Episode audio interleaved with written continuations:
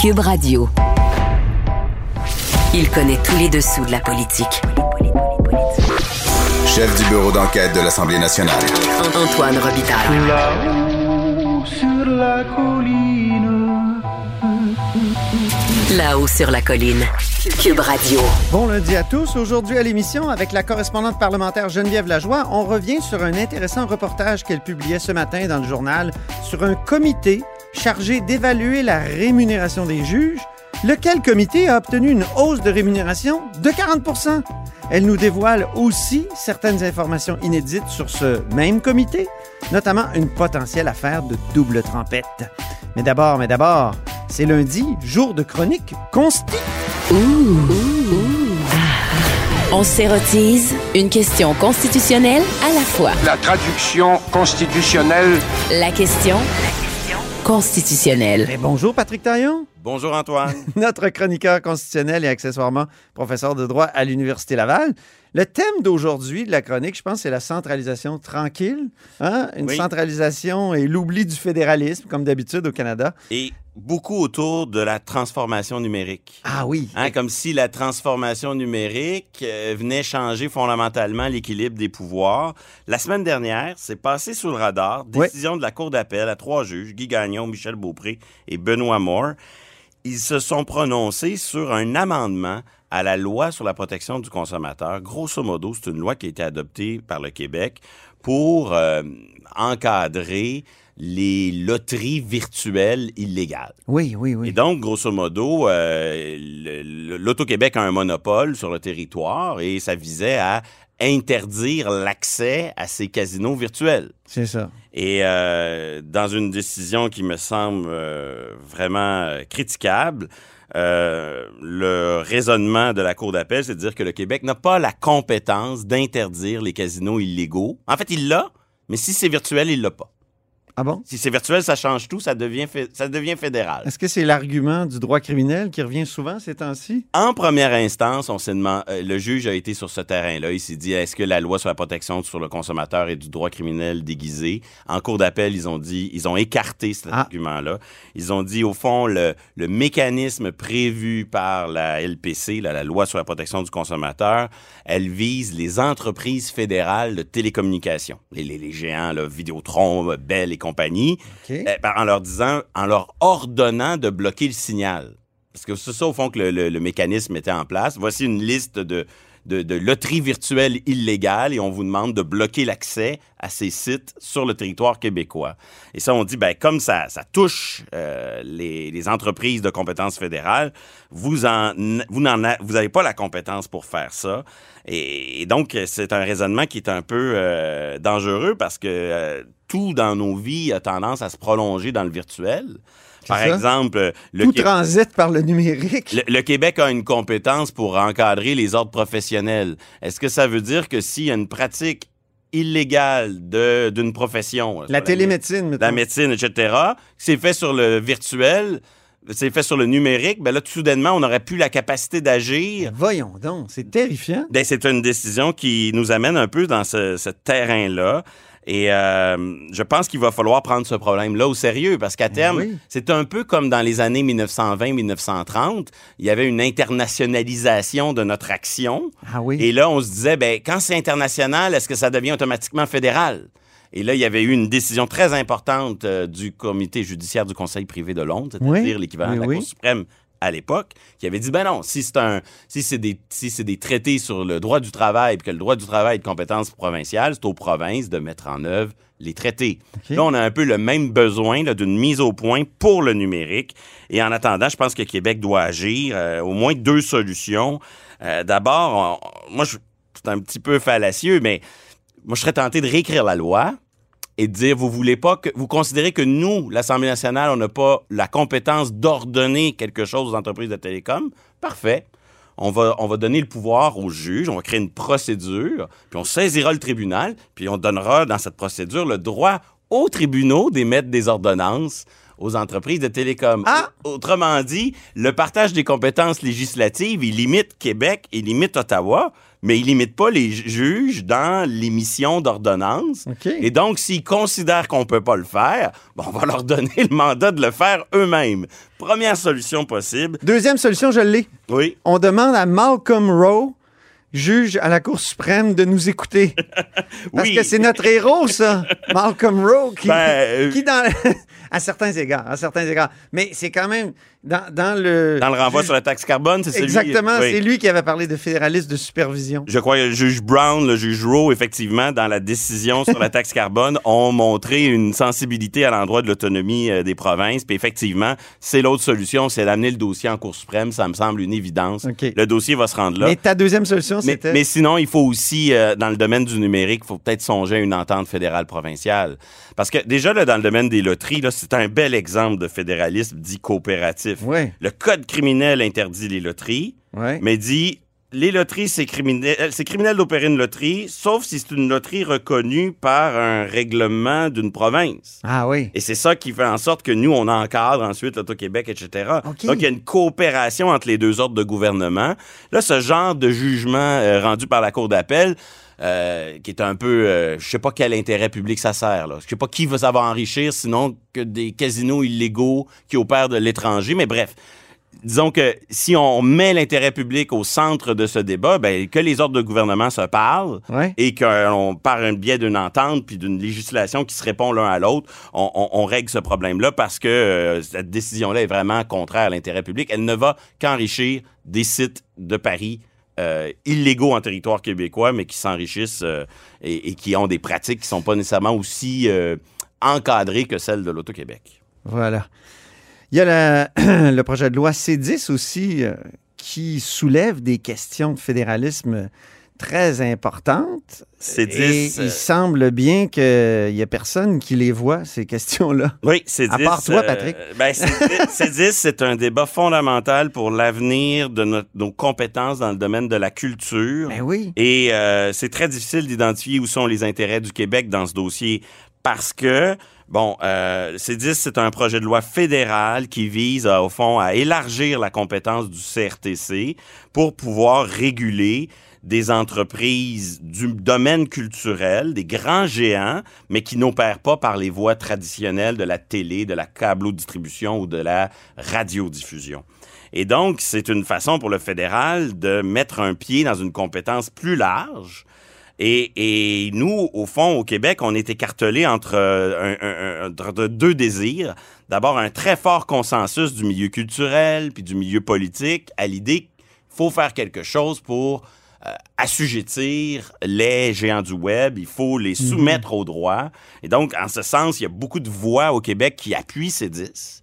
Mais d'un autre côté, la manière dont ces 10 s'organisent, c'est aussi donner un chèque en blanc au fédéral, puis cautionner ce genre de raisonnement, là, que lorsque c'est numérique, soudainement, la culture serait de compétence fédérale, oui. avec toutes les conséquences que ça peut avoir à long terme sur la capacité du Québec de... euh, jouer, euh, de, de, de légiférer dans le domaine de, de la culture.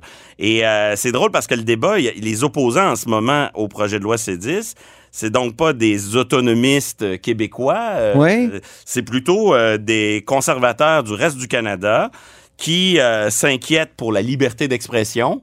Donc, on a vu ce débat parce qu'au début, YouTube n'était pas nécessairement visé par, par la loi. Il y avait une exception qui était créée. Là, on a enlevé l'article qui crée cette exception-là. Là, les conservateurs disent, est-ce à dire que lorsque M. Tartampion euh, publie sa vidéo de chat, Mhm. sa vidéo de chat va être soumise à la régulation du CRTC. Le ministre euh, Stephen Guilbeault se défend en disant non, ce sera seulement des, des diffuseurs professionnels qui utilisent euh, euh, YouTube qui seront euh, qui seront assujettis, mais ça montre bien ce débat-là que euh, on a changé, on a changé de nature. On vise à encadrer des pratiques numériques qui ont rien à voir avec la gestion de signaux. Hein, on était à l'époque dans un système de d'abord le télégraphe, ensuite la radio, ensuite la câblo-distribution, où il y avait un certain nombre de signaux limités. Puis là, au nom de l'intérêt public, il fallait partager ces signaux-là. Et ce tuyau et ces signaux étaient fondamentalement interprovincial. Fallait donc une régulation euh, pan-canadienne. Là, on n'est plus là-dedans. Là, on est dans des entreprises qui font du commerce électronique. Les signaux qu'ils utilisent euh, sont illimités. et c'est carrément pas euh, le cœur de leur activité là, que de gérer des signaux. En fait, non, c'est souvent des entreprises tierces qui gèrent les signaux.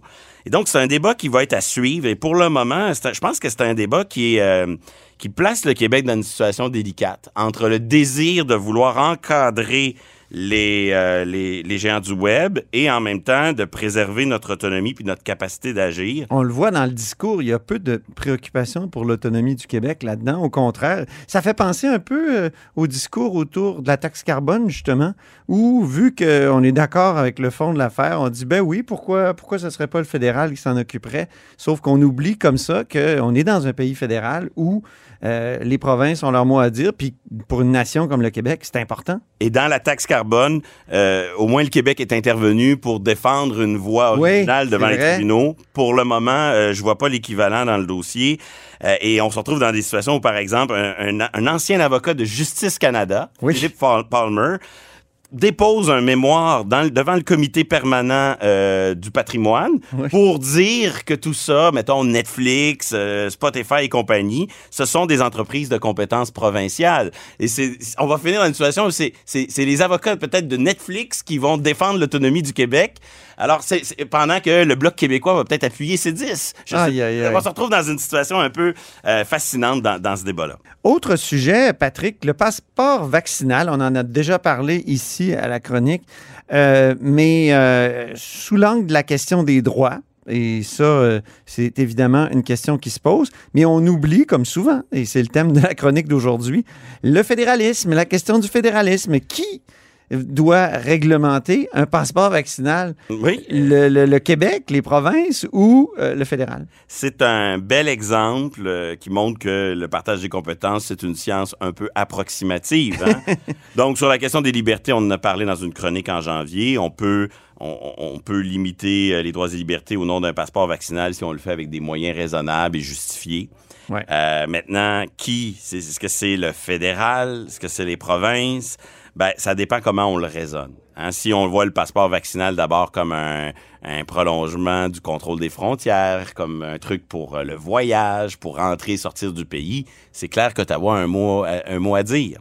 À l'inverse, si on rattache cette histoire de, de passeport vaccinal, puis là, le changement de terminologie euh, du gouvernement ou du moins du ministre Christian Dubé est très habile. hein. on parle de preuve vaccinale. Oui, oui, oui. Ça, c'est la preuve vaccinale. Il n'y a, que Québec qui peut la fournir. Ben oui. Parce que c'est c'est- c'est Québec qui opère. c'est cette, Puis est-ce que euh, ça tombe pas dans le domaine des contrats aussi, que si on entre dans un restaurant ou non avec une preuve vaccinale? Oui, après, quand on, on se demande les endroits. et, le où on et le contrat, faut le dire, c'est Oui, de, de, de compétences provinciales. Oui, après, si on élargit les endroits où on peut exiger ou refuser, par exemple, si on veut modifier les- le droit du travail pour dire un employeur a le droit d'exiger une preuve vaccinale seulement dans les circonstances suivantes, ben là, ça suit le partage des compétences. Donc, résultat des courses, chaque ordre de gouvernement peut prétendre avoir un mot à dire euh, sur ces questions de passeport vaccinal. Et, et qu'est-ce qui va se passer en pratique?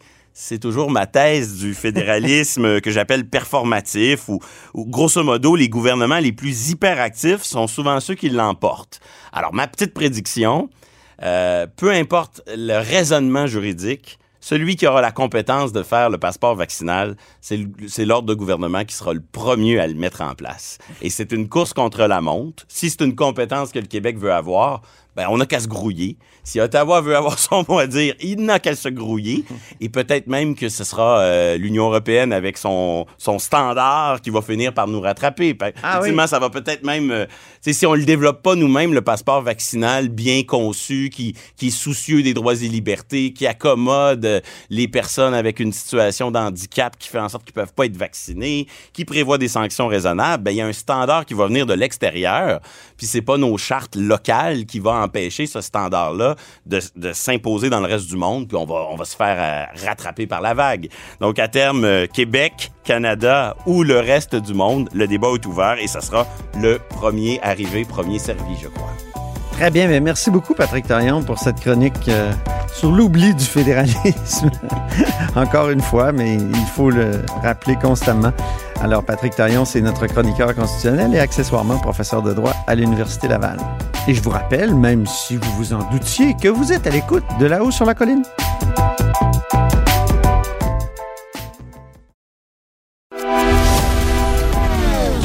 Philosophe, poète dans l'âme, la politique pour lui est comme un grand roman d'amour. Vous écoutez Antoine Robitaille, là-haut sur la colline. Il y a de la joie. Bonjour, bonjour les hirondelles, il y a de la joie. Dans le ciel par-dessus le toit, il y a de la joie. Et du soleil dans les ruelles, il y a de la joie. Partout, il y a de la joie. Bonjour Geneviève Lajoie, Bonjour, Antoine Robitaille. correspondante parlementaire pour le Journal de Québec et le Journal de Montréal. Donc, tu nous apprends ce matin que le gouvernement Legault a bonifié de 40% le salaire du président d'un comité qui est chargé, lui, d'évaluer la rémunération des juges. Donc, là, moi, quand j'ai vu ça, je me suis dit, il est en train de négocier le gouvernement avec plein de, de ses salariés qui demandent des augmentations. Puis là, on, on annonce ça ce matin que un comité qui est chargé de la rémunération des juges, lui, obtient comme un 40% d'augmentation de salaire. C'est quelque chose? Oui, puis bon, j'ai écrit 40% là, j'ai- été bonne joueuse là, euh, parce que euh, en fait, c'est le président de euh, ce comité qui est donc chargé là de, se pencher sur euh, le traitement et les conditions de travail des magistrats, euh, qui passe de 2100 dollars par jour pour 7 heures de travail Mhm. euh, qui, qui- donc qui, qui atteint ce, ce, ce vingt- voyons 2100 dollars par jour pour 7 heures de travail, mais qui le prédécesseur euh, de celui qui a été nommé euh, tout récemment gagnait 1500 dollars pour une journée de 8 heures. Donc bon, j'ai parlé de 40% mais c'est un petit peu plus que ça parce que c'est en plus pour moins d'heures de travail dans une journée. Ah, euh, ouais. Puis euh, les, les quatre autres membres de ce groupe-là, euh, qui sont euh, généralement des anciens juges, des juges à la retraite, euh, et toujours il y a toujours un ancien haut fonctionnaire, eux aussi ont, ont obtenu une augmentation de salaire, c'est-à-dire euh, qui euh, passait de 1200 dollars par jour pour 8 heures de boulot à 1500 dollars pour une journée de 7 heures. Donc eux aussi ont, ont connu une bonification assez importante. Euh, C'est ce qu'on appelle dans ces milieux-là un beau mandat. Oui. Puis euh, peut-être euh, petite euh, petite parenthèse. Oui. Euh, D'ailleurs, le haut fonctionnaire qui participe à ce comité-là, euh, c'est souvent un ancien, en fait, un ancien mandarin de l'État, ok? Oui. Et habituellement, comme c'était la norme, la tradition, cette personne-là euh, devait, comme euh, comme lorsqu'il est lorsqu'une personne, un ancien haut fonctionnaire est nommé sur un comité, un organisme, euh, pour un organisme du gouvernement, cette personne-là devait diminuer de l'équivalent de moitié sa rente de retraite. Oui. Puis Ça, c'était une règle, c'était la tradition. hein. Ça a toujours été ça. Quand on voyait dans les décrets, euh, bon, la nomination de nouvelles personnes dans un organisme, un ancien haut fonctionnaire, ben, habituellement, il y avait toujours une clause qui stipulait qu'il y avait euh, l'équivalent de la moitié de sa rente de retraite qui était euh, diminuée. Là? C'est Euh, c'est euh, depuis le, le scandale de- des doubles trempettes, là, c'est sous le gouvernement de Lucien Bouchard, je pense. C'était le groupe de travail sur le phénomène de la double rémunération. Ça, c'était son titre officiel. Et ce groupe, ben, ça avait été dirigé par Michel Carpentier, un fonctionnaire, un haut fonctionnaire de l'époque. Et c'est donc à partir de ce moment-là qu'on a instauré cette règle-là. Quand quelqu'un est, est un retraité de l'État, finalement, il doit euh, couper sa rente d'autant quand il, reçoit un, mandat comme celui-là. Tout à fait. Mais ce que j'ai découvert, c'est que le haut fonctionnaire à la retraite Bernard Turgeon, qui vient d'être nommé par le gouvernement, lui, n'a pas cette clause-là. Ben voyons. Parce que le gouvernement Legault, il y a quelques mois, a modifié les règles, cette tradition-là qui existait. Donc maintenant, lorsqu'un ancien haut fonctionnaire est nommé par le gouvernement ou l'Assemblée nationale pour un poste, soit sur euh, le, le- un conseil d'administration ou pour à temps partiel sur un organisme. Donc, je, dis bien c'est bien à temps partiel. Dans ce cas-là, il n'a plus euh, à euh, réduire de, de l'équivalent Ah, de la moitié de sa rente de retraite. Oui. Alors, euh, j'ai découvert ça aussi en, en, en m'intéressant au, au comité de nomination des juges. Bon, je veux juste qu'on explique aux gens, Geneviève, pourquoi ça existe un comité comme ça, là, parce qu'il faut, faut bien le dire, là, c'est un comité qui étudie la rémunération des juges. Oui, ben euh, Antoine, je te rappelle la séparation des pouvoirs. Oui. Hein? Euh, donc, euh, c'est pour ça qu'on a fini par nommer un comité pour se pencher sur la rémunération des juges. Évidemment, quand c'est les politiciens qui devaient se pencher sur la rémunération des juges, après ça, euh, côté impartialité, euh, bon, ça. euh, les gens pourraient soulever des questions. On se souvient Alors- du renvoi de 1997 sur la rémunération des juges. fallait blinder l'indépendance judiciaire. Puis quand on, on donne un salaire à, à quelqu'un, quand on décide, on, ça peut être une forme de contrôle. hein? On sait que, par exemple, le vérificateur général, euh, il y a comme un salaire décrété euh, pour pas que ça soit justement euh, quelqu'un qui veuille le contrôler, qui, qui, qui détermine son salaire. C'est ça. Donc là, il y a un comité donc qui a été mis sur pied et depuis le début des années 2000, si je ne m'abuse, bon, c'est un, comité qui est nommé pour quatre ans généralement ou autour de ça, et puis donc qui se penche sur euh, bon les conditions de travail, euh, qui est régime de retraite des juges, le salaire, euh, si tout ça est, il compare avec ailleurs dans le monde, ailleurs au Canada. Donc, et arrive avec un rapport déposé à l'Assemblée nationale généralement aux quatre ans pour dire bon ben voici, ce que nous on pense euh, que devrait être le salaire euh, des juges pour les prochains quatre ans. Et euh, ce, rapport-là qui est déposé habituellement, bon le, gouvernement en prend note et puis donne suite ou non aux recommandations. Le gouvernement a quand même un droit de veto euh, pourrait, décider que même si le comité recommande, par exemple, une hausse de rémunération des juges, il pourrait décider que lui, pas d'accord, ou il pourrait décider aussi que oui, il va y avoir une hausse, mais un petit peu moins. Donc, euh, il y a quand même, euh, le, gouvernement a quand même un droit de veto. En bout de course, euh, c'est lui qui tranche. Là, j'aimerais qu'on aborde un aspect dont tu m'as parlé que- lorsque tu préparais ton texte la semaine passée. C'est que le comité, avant d'obtenir sa plantureuse augmentation, avait démissionné à un moment donné dans le processus. Donc Oui. ça, c'est c'est un aspect vraiment euh, étrange et, et- et- pas normal. En fait, en fait, si le gouvernement Legault se retrouve avec maintenant avec la nomination des membres de ce comité-là, en fait, il, dev- il aurait jamais dû se retrouver avec cette nomination-là maintenant. En fait, ça devait être les gens, le, ce comité-là devait être nommé à nouveau en 2023. Mais il s'est passé quelques petites choses intéressantes dans les dernières années. Euh, après la dernière nomination du comité euh, par le gouvernement de, de Philippe Couillard, euh, les, les, les participants, c'est-à-dire euh, il y a la, la- la, juge en chef de la Cour du Québec, les juges de cour, mais les, les- juges provinciaux, euh, donc eux ont déposé euh, une requête au tribunal pour dire que le processus de nomination, il, il, pouvait laisser, il pouvait donner lieu à, en tout cas, il pouvait donner une apparence d'impartialité, parce que le gouvernement avait toujours un droit de veto si les partis ne s'entendaient pas sur la nomination. il- le gouvernement avait tout de même un droit de veto pour dire bon, mais si on s'entend pas, moi je vais le nommer le président, ça va être lui. OK. Donc, cette façon de nommer notamment le président de ce comité-là, euh, bon, le- les les autres participants euh, au comité ont jugé que euh, ça ne pouvait pas continuer comme ça. Donc, ils ont déposé une requête. Il y a eu euh, des discussions avec le gouvernement et ils se sont finalement entendus à l'amiable avec le gouvernement pour régler cette situation-là.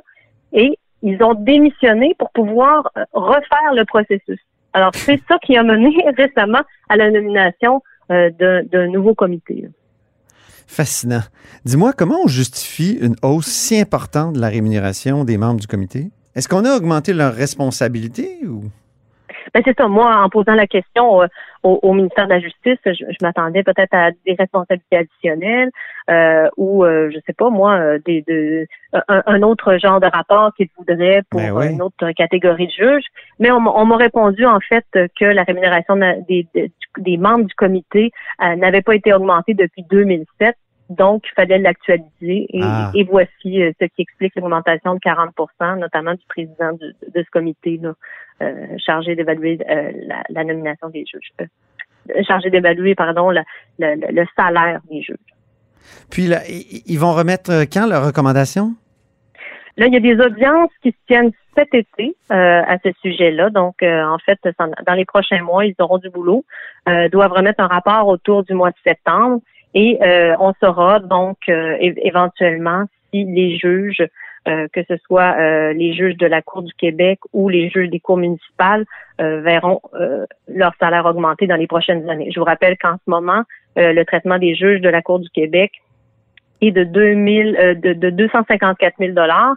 Puis pour les juges des cours municipales, c'est 216 000 Donc, est-ce qu'on va voir encore une augmentation dans les dans les prochains mois C'est ce qu'on va voir en septembre, mais on verra si le gouvernement va accepter cette hausse. Oui, puis on va surveiller le pourcentage de hausse s'il y en a une, parce que il y a bien des je dirais, il y a, bien des, gens dans la fonction publique qui auraient voulu des hausses importantes aussi cette année. C'est certain qu'il y, en a qui aimeraient beaucoup euh, avoir des hausses de salaire, mais qui n'aimeraient pas avoir des hausses de salaire. Mais euh, je te rappelle, Antoine, que dans le dernier rapport qui avait été déposé en 2016 par le comité de rémunération des juges, euh, ils avaient expliqué leur demande de hausse de salaire des juges par le fait que la sécurité financière est essentielle à l'exercice de la fonction judiciaire. Euh, en effet, il avait souligné que la confiance du public dans l'indépendance de la magistrature serait même sapée si les traitements versés aux juges étaient si bas que ces derniers risquaient d'être perçus comme étant vulnérables aux pressions politiques. Alors voilà pourquoi les juges sont bien payés.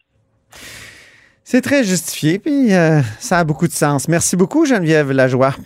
Ça fait plaisir correspondante parlementaire du Journal de Québec et du Journal de Montréal.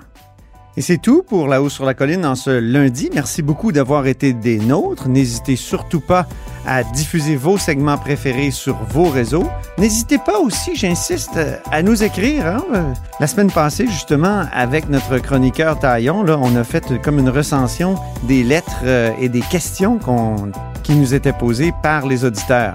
Alors en attendant vos nombreuses communications, je vous dis à demain.